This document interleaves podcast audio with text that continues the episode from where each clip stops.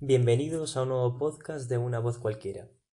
Sin duda vivimos tiempos convulsos, la incertidumbre reina en los mercados de valores internacionales y la situación precaria de la economía española hace que el valor diario del IBEX 35 sea zarandeado como el casco de un barco en plena tormenta oceánica. Lo que sí es una constante es la labor del gobierno de la nación en la batalla contra el coronavirus, la cual es nula. Digo nula sí, porque lo es. En lo único que parecen centrados es, como se dice popularmente, sacar balones fuera. Y la maquinaria propagandística institucional del gobierno se ha puesto en marcha para entonar el Je accuse hacia la oposición. Ahora el relato oficial adoptado por ambos partidos de gobierno es no se podía saber.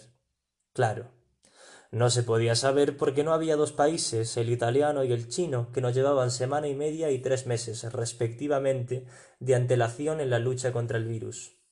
No se podía saber que dos tercios de los infectados eran asintomáticos, como indicaba un estudio conducido por científicos chinos en Wuhan, origen de la pandemia, publicado a principios de febrero. No se podía saber la tasa de mortalidad real de la pandemia, porque parece ser que el gobierno italiano no publicaba las cifras de muertos e infectados y las actualizaba de manera diaria. No se podía saber que la sanidad española no estaba preparada para hacer frente a tal fatalidad, porque al parecer el gobierno no era consciente del estado de la infraestructura sanitaria que ellos mismos coordinan. No se podía saber y punto. Este relato podría ciertamente mantenerse con esfuerzo y dedicación de profesionales de la comunicación, cómplices de esta tragedia, si se me permite decir, si no fuera por la incompetencia total y absoluta de los miembros del gabinete, que es el principal lastre de este gobierno. Y no me refiero al presidente o al señor Fernando Simón, por el cual siento una profunda empatía, porque creo sinceramente que este sujeto se ve obligado a hacer la labor de pregonero y no de virólogo, que es su verdadera profesión. A los ojos del gobierno, el señor Simón es una mera cabeza de turco por si todo sale mal. No.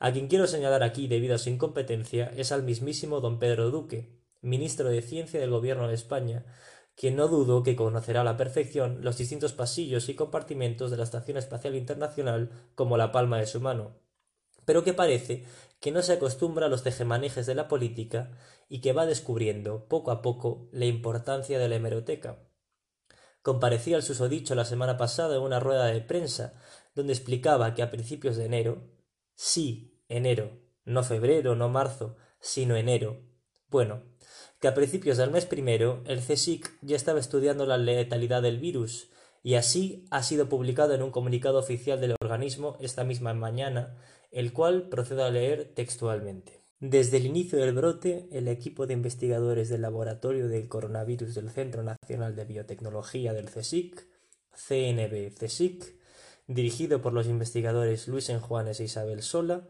con larga experiencia en el estudio de otros coronavirus como el SARS-CoV-1 del 2002 y el MERS-CoV del 2012, empezaron a organizar los recursos para estudiar el nuevo virus en colaboración con otros equipos de investigación internacionales como sucedió en 2002 y en 2012. El equipo de coronavirus del CNBC-SIC se puso a investigar el nuevo coronavirus humano. Es decir, que sí se podía saber, y lo más importante, que sí que se sabía.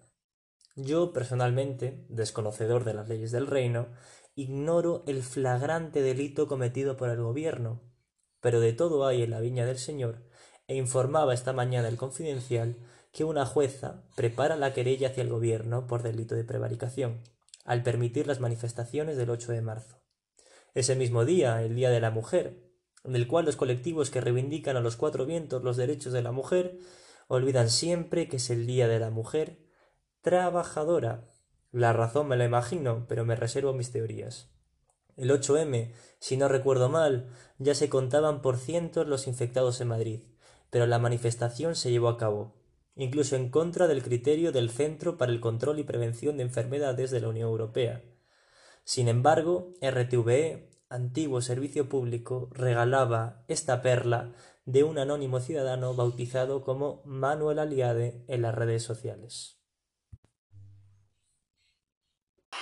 Bueno, pues hombre, para apoyar al montón de mujeres, para poner mi granito de arena y para intentar que las cosas cambien Aunque sea poco a poco, pero que cambien, que cambien, que todo esto va para adelante.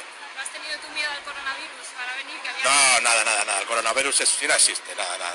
No hay ningún problema, no pasa nada. Yo besos a todo el mundo, abrazos y manos y todo. Hay que venir, ¿no? A pesar de... Sí, sí, sí, a pesar de eso, a pesar de eso.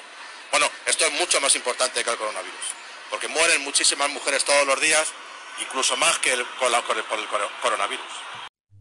Acabo de leer que España supera hoy, miércoles 25 de marzo, a China en muertes por el COVID-19. 3.434 personas, para las cuales el coronavirus ha sido muy real, querido Manu. Repito la cifra. 3.434 almas han fallecido ya, y la curva, lejos de frenarse, aumenta aún más su inclinación. Vergüenza.